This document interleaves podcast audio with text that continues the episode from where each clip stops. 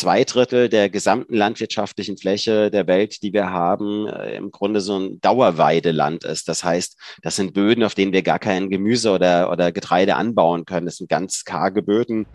Ist Laborfleisch in Zukunft auch eine Lösung für das Gastgewerbe, für uns als Gastgeber?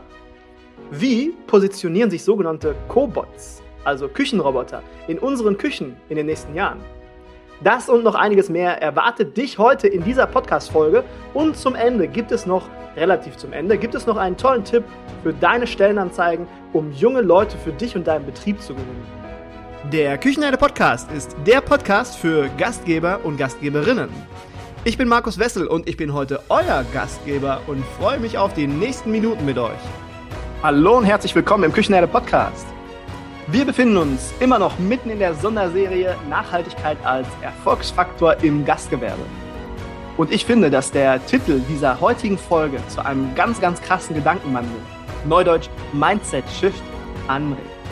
Wie krass ist das denn bitte, wenn wir als Köche und Köchinnen die Welt retten können? Vor ein paar Jahren noch als Pfannenschmeißer verschrieben und heute sind wir ein wesentlicher Bauteil dafür, dass unser Klima und somit auch unser Planet gerettet wird oder werden kann. Das sollte man übrigens auch mal, vielleicht so ganz nebenbei, in unseren Stellenanzeigen platzieren.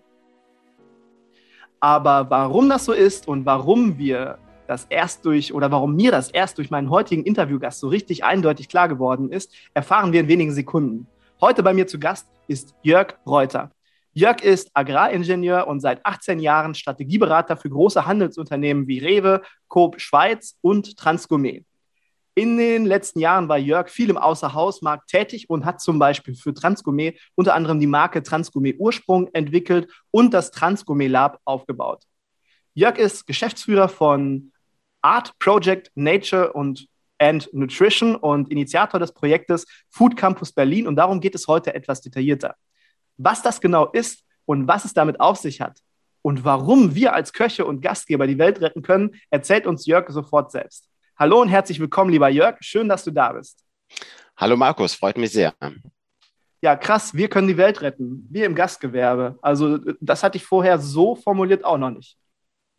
Ja, auf jeden Fall. Also Lebensmittel haben ja einen riesen Impact auf die, die großen Themen, äh, die, die es zu lösen gilt. Äh, nimm das Thema Klimawandel, was ja sehr präsent ist und es ist einfach so, dass ähm, Lebensmittel für ein Drittel der äh, Treibhausgasemissionen verantwortlich sind. Das heißt, wir haben da einen relativ großen Hebel.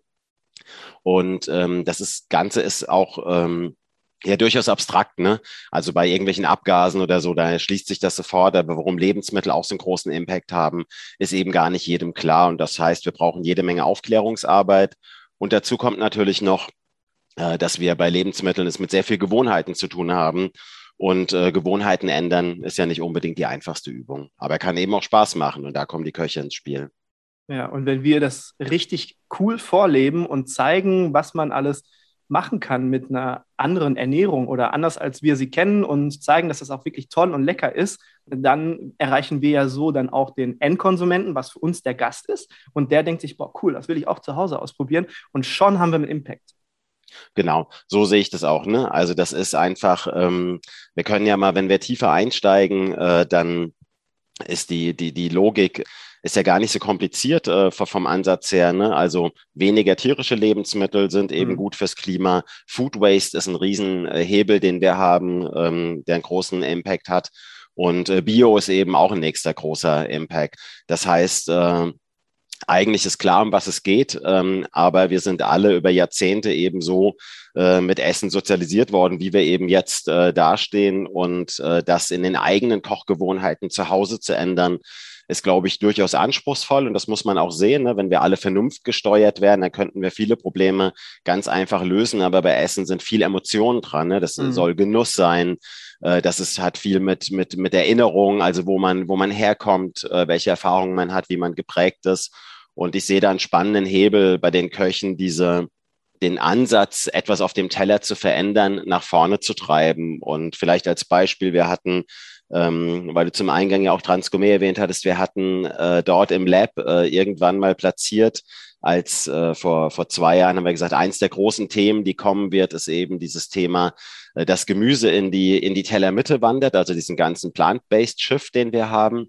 Und äh, der deswegen auch bewusst so heißt, weil es nicht in jedem Fall darum geht, gar kein Fleisch mehr zu essen oder keine tierischen Produkte, sondern es ist eben so eine Bedeutungsveränderung. Und, und wenn man vom Teller her denkt, ist es ja heute ganz oft so, dass eben das, das Fleisch oder Fisch bildet äh, symbolisch ne, die Tellermitte und alles andere äh, äh, geht halt drumherum. Und dann haben wir gesagt, okay, lass uns mal ähm, eine, so eine Küchenwerkstatt machen, so ein Cook-Tank. Und dann haben wir elf äh, Köchinnen und Köche eingeladen und haben gesagt, ihr müsst jeder oder dürft jeder zwei äh, Gerichte zubereiten. Einzige Vorgabe, die ihr habt, die Möhre muss im Mittelpunkt stehen. Die Möhre muss der Hero sein. Und das war so mega spannend. Dann hatten wir 22 Gerichte hintereinander weg. Die wurden im 10-Minuten-Takt geschickt. Und äh, immer war die Möhre im Mittelpunkt. Und das war keine Sekunde langweilig. Es war mega spannend und äh, großartig zu sehen, was man da rausholen kann. Ne? Also, dass eben auch Gemüse eine, eine, eine super Sache sein kann und dass es eben gar nicht darum geht, irgendwas wegzulassen, sondern was sehr Cooles aus einem äh, Gemüse zu produzieren wenn man es so sieht, dann, dann ist es ja tatsächlich so, es geht ja gar nicht ohne die Köche. Es geht nur mit, mit Köchen und Köchinnen, die, ähm, die eine Fachkompetenz mitbringen, dass diese Emotionen auch weiterhin erzeugt werden. Weil es geht ja nicht nur darum, du sagst ja gerade auch, Essen an sich ist keine Vernunftssache, sondern da stecken Emotionen hinter. Und das, was wir können, was wir auf den Teller bringen, das muss ja dann diese Emotionen vermitteln. Und wenn ich es äh, schaffe, dann so ein tolles Gericht zu, zu produzieren und dann auch mal die Möhre oder irgendein anderes Gemüse in den Mittelpunkt zu stellen und vielleicht mal das äh, Fleisch den, nicht auf den Teller zu legen, wenn ich dann eine Emotion entwickle, dann ähm, ja, bin ich ja maßgeblich daran beteiligt oder maßgeblich wichtig dafür, dass das so ein, äh, Gedankenshift, so ein, so ein Mindset-Shift dann auch bei den Gästen passiert, tatsächlich. Nein, total. Und äh, ich glaube, da kommt auch eine, eine neue Rolle auf die, auf die Köche zu. Ähm, es war ja, die, die letzten Jahrzehnte war das ja entkoppelt, dass wir im Grunde eine, eine, industrielle äh, Lebensmittelproduktion hatten. Und das meine ich jetzt an der Stelle gar nicht wertend, sondern die, die, die großen Produkte, die in den Supermärkten ins Regal kommen. Und irgendwo hatten wir eine Gastronomie. Und ähm, aber wir beobachten eben, dass in, in vielen Segmenten die, die eigentliche Innovationskraft oder was neu zu denken in der Lebensmittelindustrie ist ziemlich gering geworden. Also da passiert nicht mehr so richtig viel und äh, sehen aber eine große Chance, dass man auch gemeinsam mit Köchen zum Beispiel was entwickeln kann. Ne? Also, mhm. dass man da äh, spannendes Know-how äh, zusammenbringen kann in den Segmenten. Und da sehe ich schon zum Beispiel den, den ganzen Bereich ähm, der, der Ersatzprodukte im, im Fleischbereich, da ist zwar viel passiert, aber kulinarisch finde ich trotzdem vieles noch, sagen wir mal so, es hat noch viel Luft nach oben. Mhm. Und da wäre man sicher gut beraten, an der einen oder anderen Stelle mit versierten Köchen hier zusammenzuarbeiten. Und äh, ich habe das mal erlebt, dass ein befreundeter Koch äh, diese Ersatzprodukte nochmal aufgepimpt hat. Und das war gigantisch, was der da zum Teil rausgeholt hat. Es geht nicht mhm. in jedem Fall, ne, wenn die Grundkonsistenz schon irgendwie schwierig ist, ne, der, der ganze Biss, dann, dann bleibt es schwierig. Aber so ähm, äh, vom Taste Tag kann man da schon einiges machen. Und das ist auch, warum wir auch am Food Campus Berlin sagen, ne, das muss zusammengehen. Ne? Future Tech, Digitalisierung, Kochkunst, äh, das mhm. darf kein Gegensatz sein. Das ist eine sensationelle Überleitung, weil jetzt möchte ich nämlich einmal kurz auf den, was heißt kurz, die Podcast-Folge geht darum, ähm, über auf den, auf den Food Campus zu sprechen kommen. Der Food Campus selbst ist ja ein äh, Projekt von Art Project und Erzähl doch mal, was ist Art Project genau und was, was wird der Food Campus? Mhm. Also Art Projekt ist ein äh, klassischer äh, Projektentwickler, ähm, Inhaber geführt äh, seit Mitte der 80er von Thomas Hölzel. Genau, und Art Projekt ist gewachsen. Äh, ich glaube, das sind äh, heute mehr als 150 äh, Kollegen, die wir da haben. Und es gibt drei Segmente. Das eine ist klassisch Real Estate. Das zweite, was sich entwickelt hat, ist Hospitality. Also die Art Projekt hat auch fünf eigene Restaurants und es entstehen gerade eigene Hotels. Und ich bin verantwortlich für den Bereich Nature Nutrition. Und äh, da geht es eben unter anderem um den Food Campus Berlin. Und wir beschäftigen uns eben immer mehr mit dem Thema Lebensmittel da äh, und äh, auch äh, so die, unsere was so über uns schwebt als Auftrag ist, äh, Curated Nature zu sagen, äh, Nahrungsmittelproduktion, Naturschutz äh, sind das eigentlich äh, Gegensätze oder kann man da spannende Dinge rausholen?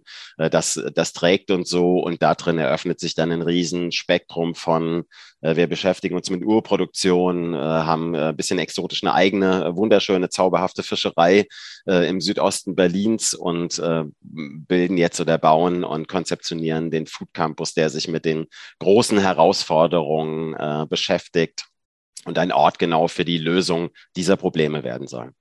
Der, der Food Campus, der ist ja jetzt noch in Planung. Ich glaube, der soll 2022 oder 2003, nee, 2022 soll der Spatenstich äh, Stich geschehen.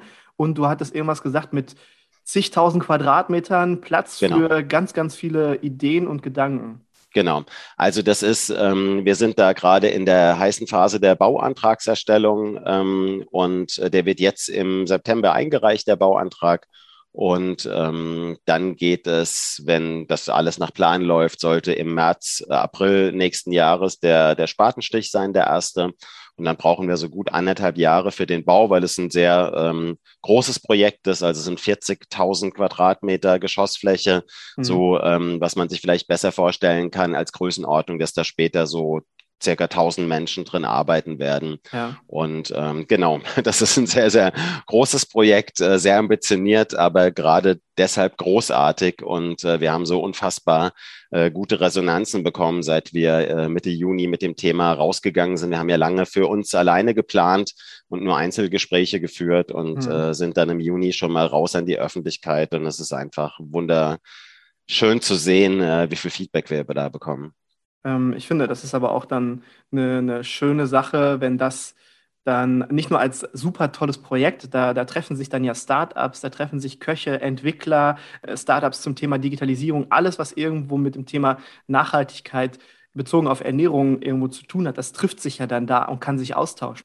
Ja, auf jeden Fall. Also das ist wirklich der, der Reiz des Ortes wird darin bestehen, dass, wie du schon sagst, ne, die unterschiedlichen Disziplinen äh, dort ähm, ich sage immer, äh, Tür an Tür und im besten Fall Hand in Hand äh, arbeiten. Und ich bin ja jetzt seit über 20 Jahren im Foodsektor unterwegs und finde, dass es da doch manchmal so ein Gegeneinander gibt, ne? dass mhm. ähm, na, dann sagt man hier, vegan ist das einzig Richtige oder das ist das einzig Richtige. Und ich glaube, man kann ganz viel voneinander lernen. Ähm, und es gibt äh, viele richtige Lösungen äh, für die Probleme, die wir eben lösen müssen. Und ähm, so als Beispiel, äh, also es wird dort Produktion stattfinden auf äh, 15.000 Quadratmeter.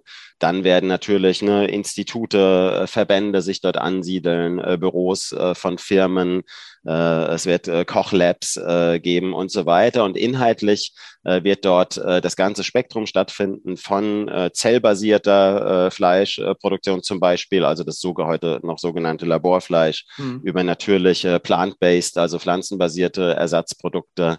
Und äh, für mich wäre das Perfekte, wenn dann im Keller noch irgendwo eine super geniale handwerkliche Salami reift, dann hätten wir alles abgedeckt, was, was wichtig ist für die äh, gute Zukunft äh, von, von guten Lebensmitteln. Okay, ich ändere den Titel um in Die Salami darf nicht fehlen. Ja. Ähm, was, was passiert denn sonst ähm, noch alles so im Food Campus, was für das Gastgewerbe interessant sein könnte? Mhm, genau.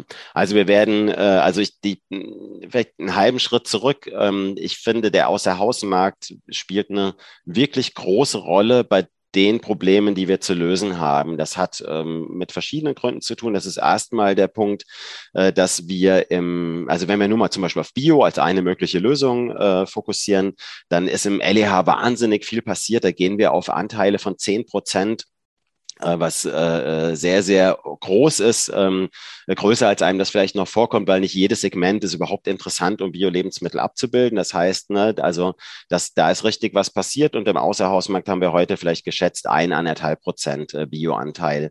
Also alleine, wenn wir das aufholen, ne, haben wir einen riesigen Hebel äh, im Außerhausmarkt. Also das ist Punkt eins und äh, Punkt zwei ist, äh, das gab zwar durch Corona, wie wir alle wissen, eine empfindliche äh, Delle in der Entwicklung, aber wir haben es im Außerhausmarkt ja seit vielen, vielen Jahren mit dem Wachstumsmarkt zu tun.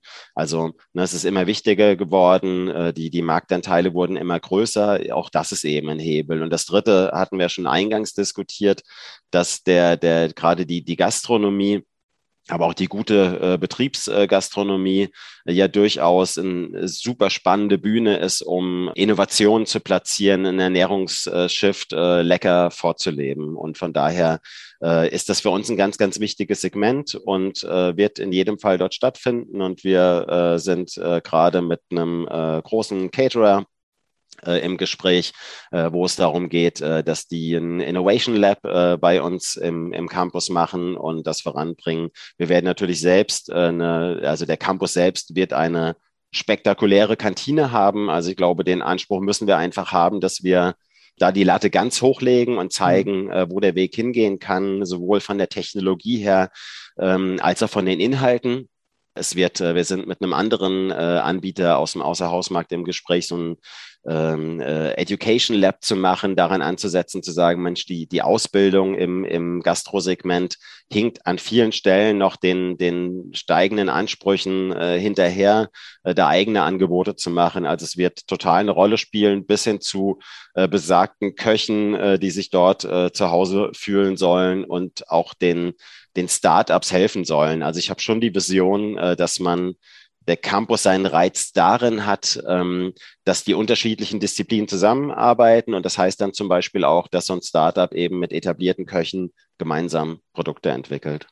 Gibt es dann vielleicht auch eine spezialisierte Ausbildung für Köche oder irgendwas in der gleichen Art oder Kurse oder sowas, wo sich Köche dann spezialisieren können auf verschiedene Zubereitungsmethoden oder Verwendung von Lebensmitteln? Also speziell bezogen auf den Food Campus und was im Food Campus passiert? Mhm. Also ich sage mal ja, äh, das wird es geben, aber da muss man eben auch wieder ähm, sehen, dass wir selbst als Artprojekt, wir, wir machen das quasi die, die, die Grundidee des Campus, also die, die, die Hülle und die, die inhaltliche Ausgestaltung. Natürlich kuratieren wir zu einem gewissen Maße, wer dort äh, Mieter und Mieterin wird und wer eben nicht. Aber die, die Summe der Angebote wird die Summe der Mieter und Mieterinnen dort sein. Und ähm, aber ich bin aus den Vorgesprächen überzeugt, dass es eben genau äh, das geben wird. Also dass man daran ansetzt und Ausbildungsmöglichkeiten auch schafft, äh, auch für den äh, für den für den Markt, äh, für die Gastronomie. Und für mich so, um ein Segment nochmal beispielhaft rauszunehmen, das äh, Ganze, da kann man jetzt erstmal ja dazustehen, äh, wie man will, also zu dem zellbasierten Fleisch, also Laborfleisch, kommt da mehr mehr auf den ersten Blick ein bisschen spooky vor. Ähm, mhm. Wenn man sich näher damit beschäftigt, sind das natürlich geniale Ansätze, ne? wenn du es schaffst, Fleisch zu produzieren mit ähm, minimaler äh, Tierproduktion für die Zellen, die du eben brauchst und das sind schon, ähm, wenn man das isoliert, will das jetzt gar nicht direkt in den Wettbewerb zu pflanzenbasierten äh, Produkten bringen. Wenn man das so isoliert betrachtet, dann ist das ein spannender Markt. Aber da muss natürlich kulinarisch auch einiges passieren. Also äh, so easy ist es ja nicht. Ne? Es ist ja nicht nur damit getan, ein paar Fleischzellen äh, zu machen. Und dann äh, ist es sicher auch gut, da von Anfang an die Köche dabei zu haben. Und deswegen sehe ich da, es wird ein Geben und Nehmen sein. Ne? Also Köche oder angehende Köche sollen lernen, aber es sollen eben auch Köche und Köchinnen ihren, ihren Input dort bringen. Jetzt habe ich mir in der Zeit, glaube ich, drei äh, neue Fragen wieder aufgeschrieben. Also ich glaube, wir könnten äh, den ganzen Vormittag damit verbringen. Das zu komprimieren ist, glaube ich, unsere Herausforderung. Ähm, äh, du sprichst gerade das Laborfleisch an. Wie wird sich das oder was denkst du, wie wird sich das in der, im Gastgewerbe etablieren in wenigen Jahren? Also ist äh, wirklich ist ein bisschen Glaskugel lesen natürlich, äh, das vorauszusagen, dass die aus den weltweit sieht man bei den Pionieren im Moment, die setzen sehr stark auf die Gastronomie, was den ganz einfachen, super pragmatischen Hintergrund hat, dass die, das Fleisch wahnsinnig teuer in der Produktion noch ist und man in den ersten Jahren davon ausgeht, dass sowas im Supermarkt allein vom Preisgefüge nicht funktioniert, aber im Restaurant nimmt man ne, so ein bisschen, ich sag mal, naive Vorstellungen. Im Restaurant ist die Zahlungsbereitschaft höher als im Supermarkt und deswegen ist das der richtige Ort, um das zu vermarkten. Ich denke, so einfach wird es nicht werden. Äh, der Gast im Restaurant hat ja auch einen gewissen Anspruch und ähm, wenn du jetzt so ein Burger Patty aus zellbasiertem Fleisch machst, was vielleicht äh, kulinarisch deutlich hinter dem äh, Preiseinstiegsprodukt, was du sonst bekommen kannst, hinterherhinkt, dann kannst du da auch nicht ne, ewig viel äh, Geld für verlangen. Also dann musst du das schon als Story aufbauen. Das kann ich mir schon sehr wohl vorstellen, dass es ein, in großen Städten einzelne ausgewählte Restaurants gibt, wo das mehr so ein, ne, mehr so ein Erlebnis wird, äh, das Produkt mal zu probieren. ähm, bis das aber in die, in die normale, in das normale kulinarische Angebot kommt, äh, wird äh, sicher dauern. Aber wenn das am, am Markt da ist, und das ist ja immer der Ziel von allen Produzenten, irgendwann Geschmacks- und Preisgleichheit äh, zu mhm. haben zu, zu vorhandenen Produkten. Und dann äh, wird sich das natürlich durchsetzen. Also ja. nicht durchsetzen in dem Sinne, dass es das nur noch gibt, aber das wird seinen äh, marktrelevanten Weg finden. Die Vermutung habe ich tatsächlich auch. Ähm, ich glaube auch, wenn bei uns in unseren Köpfen was passiert in die Richtung, weil das ist ja jetzt noch ein bisschen behaftet. Labor, Essen, Kulinarik, das ist ja irgendwas, was noch nicht so richtig in unseren Köpfen zusammenpasst. Und ich glaube, wenn wir uns da so ein bisschen weiterentwickeln oder ein bisschen mehr drüber nachdenken und mehr Informationen erhalten, ich glaube, dann kann das doch schon äh, sich etablieren. Ich meine, vor 15 Jahren, äh, da ist in Frankfurt noch ein ähm, Restaurant pleite gegangen, was sich komplett auf vegane Ernährung äh, spezialisiert hat. Und heute, ja, es war einfach zur falschen Zeit. Und ich glaube, dass das mit dem Laborfleisch ähnlich entwickeln wird. Sind eigentlich noch Gewerbeflächen frei in dem Food Campus? Ja, ja, auf jeden Fall. Also noch, also wir haben jetzt für ungefähr knapp 60 Prozent ähm, äh, führen wir Gespräche äh, der Fläche, aber das heißt natürlich, dass ähm, auch noch äh, etwa die Hälfte äh, frei ist. Also gerne sich melden. Da, wir packen, wir packen genau. Kontaktdaten, packen wir alle in die ja. Show Notes. Ich denke da gerade drüber nach. Ja, dann kann sich ja mal eine ähm, Hotelfachschule melden oder irgendjemand, der das schon auf dem Schirm hat und sagt, okay, ich buche mich jetzt dort ein, ich miete dort äh, Räumlichkeiten und dort äh, entwickle ich dann zusammen mit vielen anderen, die dort platziert sind, entwickle ich dann einfach ein Ausbildungs-, ein zusätzliches Ausbildungsprogramm für Köche und Köchinnen, dass die sich darauf spezialisieren, dass die in den Landgasthof gehen können und dort so ein Thema einfach mal umsetzen können, ja. Und das ist jetzt eine sensationelle Überleitung zu meiner nächsten Frage, weil ich habe mir nämlich noch aufgeschrieben, wir haben eine ganz, ganz große Spannweite zwischen dem, was bei uns in den Großstädten passiert und wenn man dann so ein bisschen mehr in die ländliche Region schaut, dann sieht es ja ganz, ganz anders aus. Äh, wie schätzt du die Entwicklung in puncto Nachhaltigkeit ähm, beziehungsweise Angebot von vegan, vegetarisch in den Landgasthöfen ein oder in ländlichen, ländlicheren Regionen. Mhm. Gebe ich dir absolut recht. Also das ist äh, natürlich, äh, wird es in Großstädten äh, einfach sein, beziehungsweise ist das so ein Automatismus dort, dass wir immer eine starke Ausdifferenzierung in den Konzepten haben. Du kannst, äh, je größer die Stadt, äh, so mal von der einfachen Gleichung her, äh, findest du eine größere Auswahl an, an jeder noch so speziellen irgendwie Küchenausprägung, weil es natürlich auch einen Wettbewerb bei den Restaurants untereinander gibt. Und umgekehrt, wenn wir in den ländlichen Raum geben, äh, gehen, dann muss so ein, so ein Landgasthof muss natürlich ein sehr breites Spektrum an Zielgruppe abdecken, weil dann kommt dann eben die, die große Familie dort am Wochenende hin und äh, da haben wir dann alles von der Veganerin äh, bis zum passionierten Steakesser. Äh, die wollen alle abgeholt werden. Mhm. Ähm, aber die, die, ich bin, bin überzeugt davon, dass das ganz, ganz wichtig wird, dass man die auch alle abholt. Also das ist, ich hatte ein lustiges äh, Erlebnis äh, kurz vor Corona in einem Landgasthof. Äh, da gab es dann die äh, ein Familienfest und äh, für es gab irgendwie ganz äh, für alle, die ähm, Fleischesser waren. Und meine Tischnachbarin, die die wollte eben kein Fleisch, die bekam dann Gemüse und das war Ne, das sah man einfach irgendeine Tiefkühlgemüse-Mischpackung äh, aufgerissen und ein, ein, Stückchen Butter drauf. Und das war dann das Gericht. Und äh, das funktioniert natürlich so nicht mehr. Und äh, da gilt es zum einen auch an den, den Anspruch und die, die Kreativität auch der Landgasthofköche zu appellieren, die ja auch da ist. Ne? Ich finde das schon eine eigene Anspruchshaltung, aber es wird auch darum gehen, in der Ausbildung äh, da einfache Tools zu entwickeln und so wie jeder äh, wissen sollte, wie man ein, ein richtig gutes äh, Wiener Schnitzel äh, macht, so wie sich das äh, gehört, ne, vom, von der Optik und vom, vom, ne, von der Dicke vom Fleisch her, sollte auch jeder lernen, wie man ein, ein gewisses Setting an spannenden äh, Gerichten ohne Fleisch produziert. Und mhm. äh, das ist eine Frage der Ausbildung, aber auch eine Frage des, des eigenen, ne, sich weiterbildens äh, und letztendlich auch zu einem gewissen Maße äh, ein Auftrag an die, die Großhändler, Convenience wird ja immer so ein bisschen despektierlich behandelt, ähm, kann aber in solchen Fällen äh, auch, auch Teillösungen äh, auf, auf gutem ja. Niveau äh, sich ja platzieren. Und äh, auch das haben wir ja in Corona gelernt, dass auch gehobene Gastronomie äh, äh, gewisse Convenience-Lösungen schaffen kann, die man sich dann zu Hause aufwärmt. Und in der gleichen Logik könnten ja auch äh, Großhändler bestimmte Produkte zur Verfügung stellen. Aber das ist, das ist, glaube ich, ein weiter Weg und das ist nicht zu unterschätzen für die, für die Küchen im ländlichen Bereich. Das ist, ähm, man muss da Antworten liefern und das äh, wird eben so nicht gehen, dass man dann nur Pommes mit Ketchup isst, wenn es, mhm. äh, wenn man kein Fleisch essen möchte. Ja, ich finde das eine mega Herausforderung und das ist mir auch erst in unserem Telefongespräch beziehungsweise in unserem Videocall klar geworden.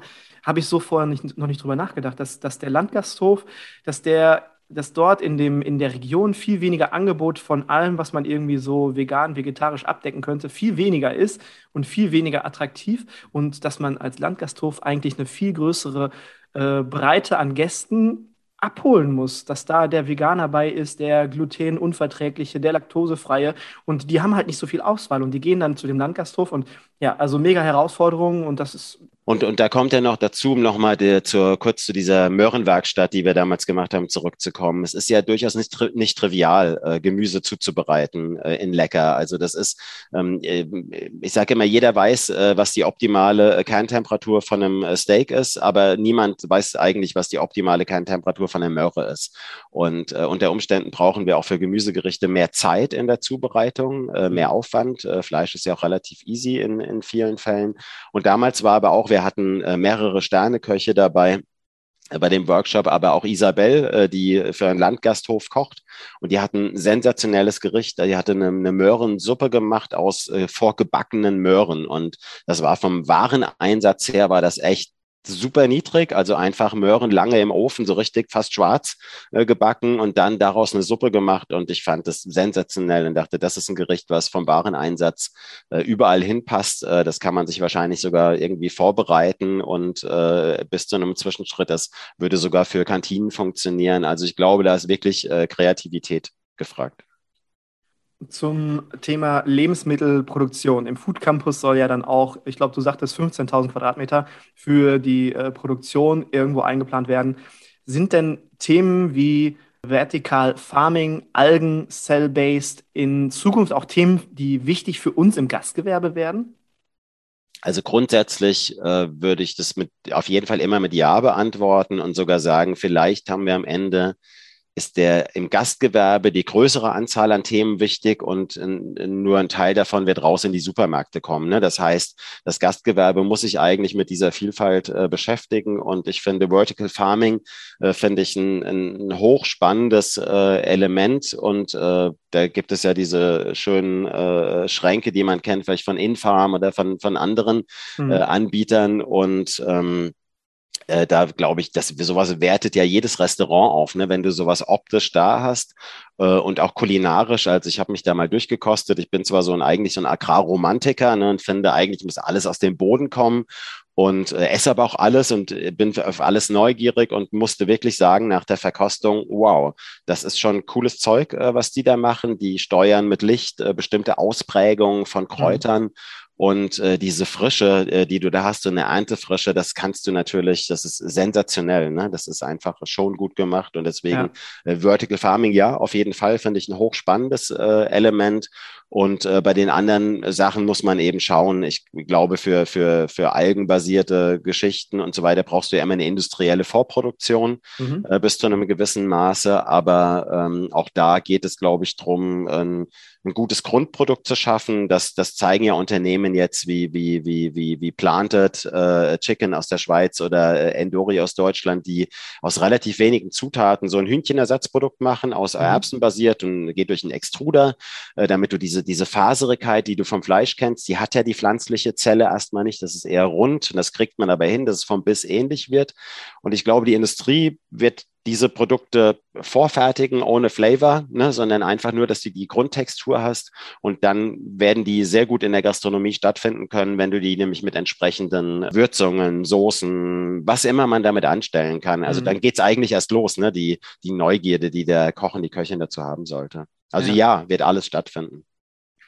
Wir sind ja insgesamt knapp 83 äh, Millionen Menschen alleine in Deutschland.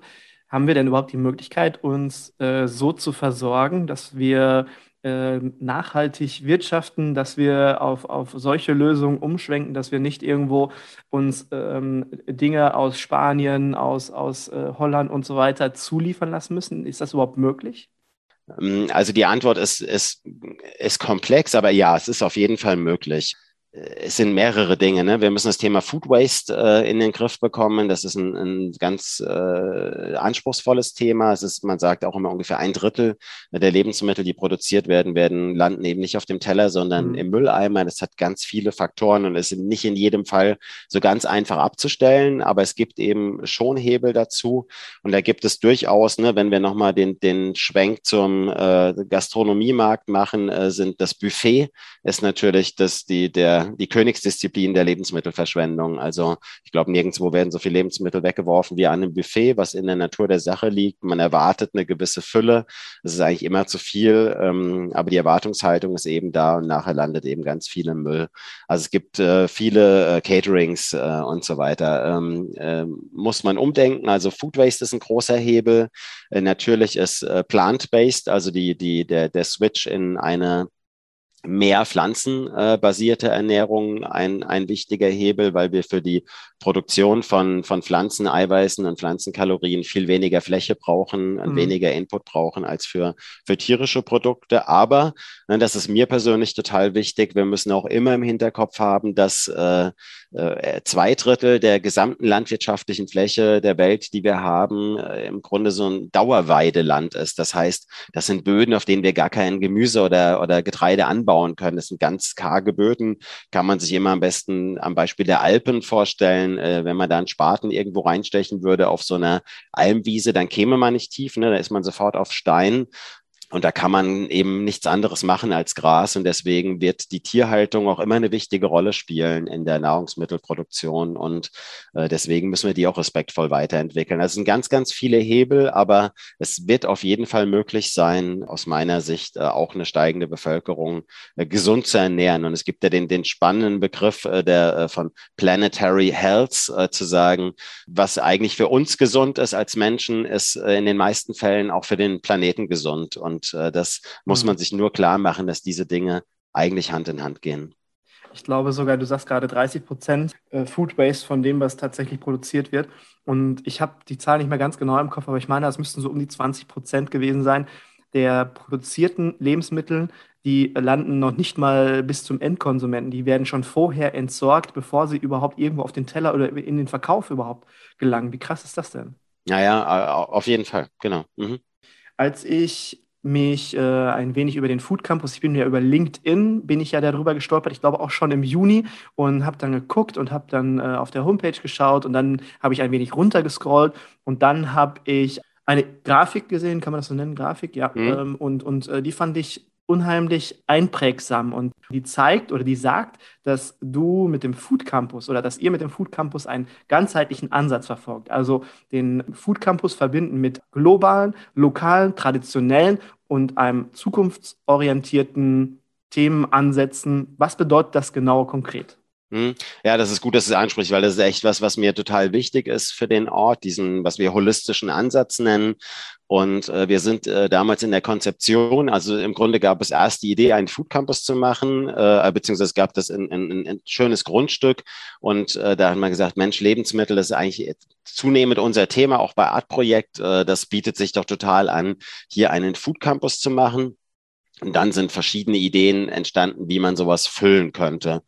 Und äh, letztendlich haben wir uns für einen holistischen Ansatz entschieden und gesagt, äh, die eine Achse bei uns ist eben zwischen Planetary Health, also eben global denken und lokal eben äh, Regionalität und Resilienz übersetzt. Äh, wir haben die großen Themen, die wir jetzt hier auch schon immer mal wieder äh, gestriffen haben. Wir haben Klimawandel, wir haben Biodiversitätsverluste äh, und so weiter, was wir lösen müssen. Also das läuft unter Planetary Health. Das ist auch wie eine Überschrift über alles.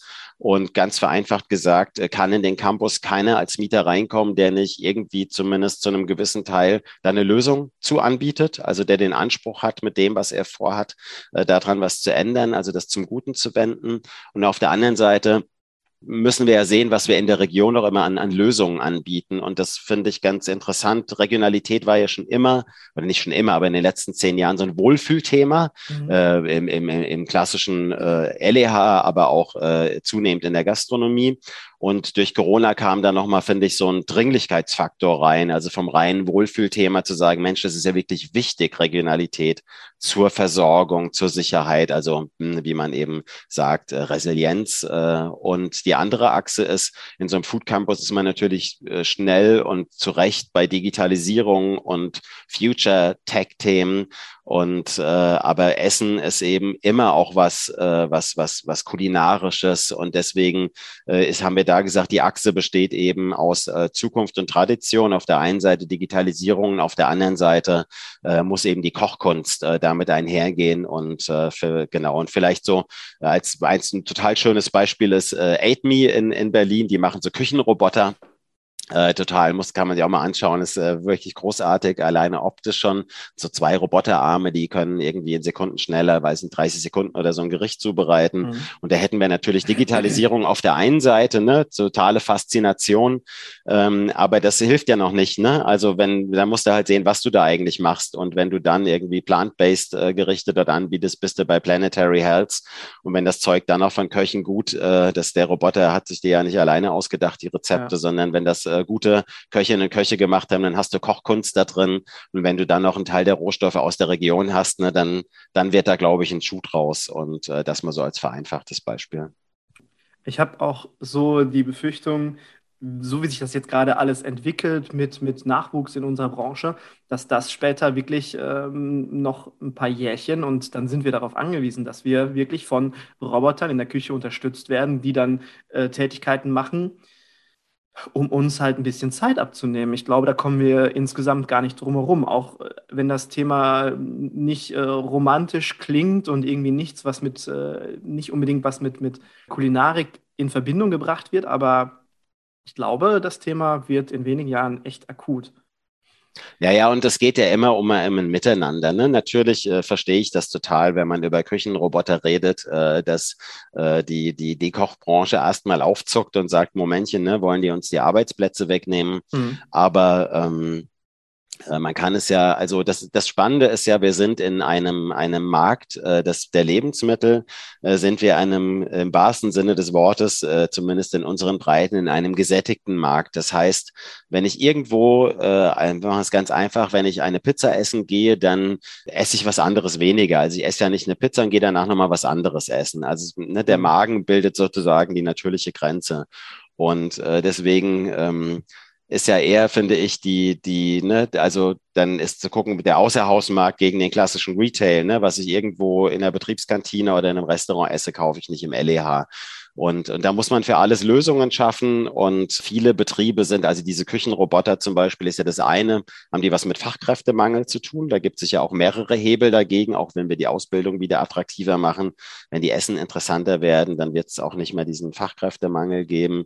Äh, und trotzdem wird es da, glaube ich, ein Nebeneinander geben. Ne? Es wird diese, diese digitalisierten Lösungen geben und wenn mhm. die vielleicht auch nur einem zuarbeiten. Ne? Also AidMe ist ja so ein, so ein Showcase, ne? der mit den fertigen Gerichten, das ist dann irgendwie auch wow, ne?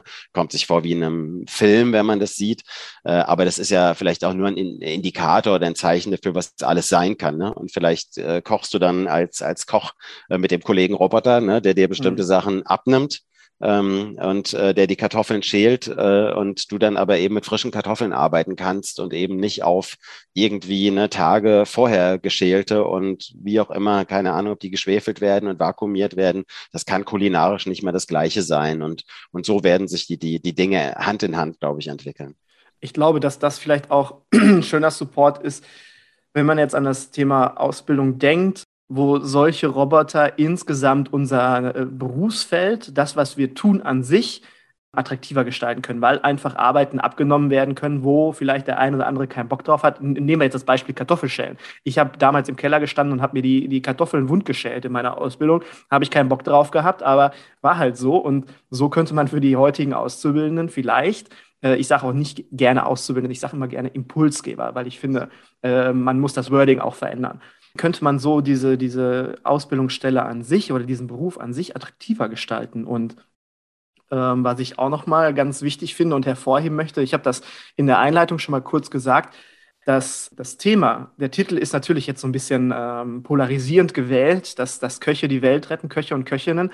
Aber wenn ich das ist ja tatsächlich so. Ich kann einen Beitrag dazu leisten. Und wenn ich das schon weiß in der Berufsauswahl, wenn ich jetzt irgendwo mich entscheide zwischen Bankkaufmann oder Einzelhandelskaufmann oder, oder so, ich möchte das nicht schlecht reden, auf keinen Fall. Aber den größten Impact kann ich doch machen, wenn ich ins Gastgewerbe gehe und wenn ich dort eine Ausbildung zum Koch, Köchin oder zum Gastgeber mache, äh, dann habe ich halt die Möglichkeit. Und wenn ich das schon in meinen Stellenanzeigen platziere oder das so, so, so fokussiert nach außen trage, dann haben ja die Leute eine ganz andere Motivation. Die jungen Leute, die dieses Thema sowieso äh, ganz oben stehen haben auf ihrer Prio-Liste, haben ein ganz anderes Commitment, in diese Branche einzusteigen als vorher, als ah, es nur darum geht zu kochen. Absolut. Also ich meine, ganz ehrlich, wie viel, es gibt also Essen, schönes Essen, äh, und das heißt ja nicht immer ein teures Essen, ne, sondern ein schönes, gutes Essen äh, ist ja was, wo du Menschen glücklich mitmachen kannst. Ne? Und deswegen ist es, denke ich, auch ein Beruf, ne, äh, mit dem du äh, tagtäglich immer wieder Menschen glücklich machen kannst. Und äh, auch das ist was, was man vielleicht irgendwie im, im, im Alltag mal in Angriff nehmen muss, ob die die, dass die, die Feedback-Schleife zwischen äh, Küche und, und Gast eigentlich immer eng genug ist. Äh, oder ob wir da nicht auch, ne, also durch eine gewisse Entkopplung, ne, die, die, mhm. die, die, das, die Küchenmannschaft, die irgendwo hinter verschlossener Tür äh, am Rödeln ist und, und vorne die, die Servicekräfte, die direkt im Gastkontakt sind. Und, und das ist ja eigentlich ein Wahnsinn, ne, weil du machst die Gäste glücklich als, als, als Koch und Köchin.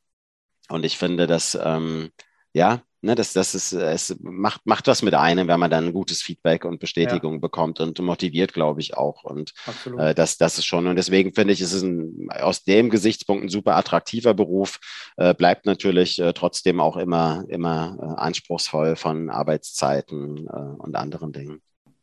Äh, wie stellst du dir denn jetzt so deine perfekte kulinarische Zukunft vor? Wie würdest du es gerne in den nächsten in fünf Jahren haben bei uns. Mhm, mhm. Also ich fände es super spannend, wenn äh, tatsächlich, also ich bleibe mal jetzt bei, bei Restaurants äh, als Beispiel, wenn jedes Restaurant einen eigenen äh, Nachhaltigkeitsanspruch für sich hat und den auch definiert. Und äh, das ist durchaus was, was ich oft in Diskussionen erlebe, dass es so eine gewisse Ohnmacht gibt, äh, auch als Gastronom, was das eigentlich bedeutet, Nachhaltigkeit ist nicht alles zu anstrengend, zu aufwendig. Mhm. Der Tischgast bezahlt es nicht. Und ich glaube, der erste, die erste Chance liegt darin, für sich selbst was zu definieren. Und äh, man, niemand verlangt, dass man perfekt ist. Und für den einen kann das sein, äh, dass er sagt, äh, was, was wir zum Beispiel bei den Art-Projekt-Restaurants äh, machen, dass wir sagen, wir wollen, dass 70 Prozent der Produkte aus 70 Kilometer, maximal 70 Kilometer Entfernung kommen. Und äh, das ist mal so unser oberer Ansatz und dann machen wir natürlich viel selbst so. Und jemand anderes kann sagen, äh, ich will irgendwie komplett auf plant-based oder, oder, oder, oder dreh das ne, und mache irgendwie nur noch 20 Prozent Fleisch. Das kann auch ein Ansatz sein. Also ich glaube, es gibt ganz, ganz viele Wege. Für mich wäre eben meine perfekte Zukunft wäre, dass ich von vornherein sehe, dass sich jemand mit dem Thema Nachhaltigkeit beschäftigt hat und da eine individuelle Lösung äh, bietet. Mhm. Ähm, also dieses, ich nenne das mal den, das, ich, dort, wo ich hinkomme, emotionalen Genuss erfahre. Und ich glaube, jede Form von Nachhaltigkeit hat auch ein gutes Storytelling verdient. Also man darf nicht immer erwarten, dass der Tischgast äh, das alles schon selbst kapiert hat, ne, was man macht, sondern es lohnt sich, darüber zu reden. Ähm, und die Menschen haben auch Zahlungsbereitschaft für gute Geschichten. Also man bekommt da auch Geld für. Ja. Und das andere ist für mich natürlich, ich esse wahnsinnig gerne äh, gut und dass eben äh, Nachhaltigkeit äh, auch immer äh, herausragend schmecken sollte. Und wenn das zusammengeht, dann ist das für mich die, die perfekte perfekte kulinarische Zukunft. Und ansonsten bin ich so ein totaler Neugierde-Esser. Also ich, äh, ich freue mich auf alles. Ich freue mich auf zellbasiertes Fleisch, auf spannende neue äh, plant-based Ersatzprodukte, auf abgefahrene Gemüsegerichte, ähm, auf äh, super leckeres Fleisch aus perfekter Tierhaltung. Ähm, das, das alles fand ich ziemlich cool. Du hast es gerade angesprochen, äh, dass dann so eine Ohnmacht entsteht beim Gastgeber, dass Nachhaltigkeit, was ist denn das alles? Und das ist nämlich auch der, der Hintergrund, weswegen, diese, weswegen es diese Podcast-Serie gibt. Wir betrachten ja ganz, ganz viele Themen bezogen auf Nachhaltigkeit, auf dem Teller, neben dem Teller. Was ist mit unserem Gebäude? Was ist mit unseren Verbräuchen? Und das ist ja der Grund, warum es diese Podcast-Serie gibt, damit man sich einfach mal informieren kann, einfach mal schauen kann, Was sagen andere dazu zum Thema Nachhaltigkeit? Was picke ich mir davon raus? Was möchte ich gerne umsetzen? Und das ist genau der Grund, weswegen es diese Podcast-Serie gibt. Und ich hoffe, dass ganz, ganz viele einschalten und zuhören und auch weiterempfehlen, damit ganz viele Menschen aus dem Gastgewerbe über diese Serie Bescheid wissen und sich einfach ihre Nuggets, ihre Golden Nuggets da rausholen und etwas umsetzen, was für sie im richtigen Tempo ist. Also nicht, dass man sich selbst überschlagen muss, sondern im eigenen Tempo und dann ja, Schritt für Schritt. Genau. Lieber Jörg, ich habe dieses Interview sehr genossen mit dir. Es hat sehr, sehr viel Spaß gemacht und ähm, ich konnte für mich sehr viele Dinge mitnehmen, auch nicht nur aus diesem Podcast-Interview, auch uns, uns, aus unserem ersten Videocall. Ich sage immer gerne, man geht immer anders, als man kommt. Und äh, genauso kann ich das in diesem Interview mit dir sagen. Es hat mir sehr, sehr viel Spaß gemacht. Dankeschön, dass du da bist und du, dass du da gewesen bist. Und du bist im Küchenherde Podcast zu Gast. Das heißt, dir gehört das letzte Wort. Du darfst, darfst den Küchenherde Podcast abschließen. Okay, ich darf ihn abschließen mit, äh, ich verdichte es auf einem Satz, was wir jetzt diskutiert haben in unserem schönen Gespräch. Ähm, die Schlacht äh, um eine bessere Welt äh, wird aus meiner Sicht auf dem Teller gewonnen. Wenn du jetzt sagst, Nachhaltigkeit, vegan, Food Waste und so weiter, das mache ich alles. Da habe ich Bock drauf, das will ich und los geht's. Aber mit Digitalisierung, hm, ich weiß nicht so recht, da habe ich eigentlich keinen Bock drauf, brauche ich aber trotzdem. Dann kannst du dich jetzt und jederzeit gerne an mich wenden und ich supporte dich zum Beispiel beim Tool recherchieren, wenn du das bestpassendste Tool für dich suchst oder ich unterstütze dich auch gerne in der Umsetzung so dass du so wenig wie möglich mit dem Thema zu tun hast. Einfach auf küchenherde.com schauen und dann auf Kontakt gehen und mir eine Nachricht schreiben oder direkt an mail at markuswessel.com schreiben und ja, ich freue mich auf deine Nachricht und freue mich mindestens genauso auf die nächste Podcast-Folge und bis dahin, macht Idiot!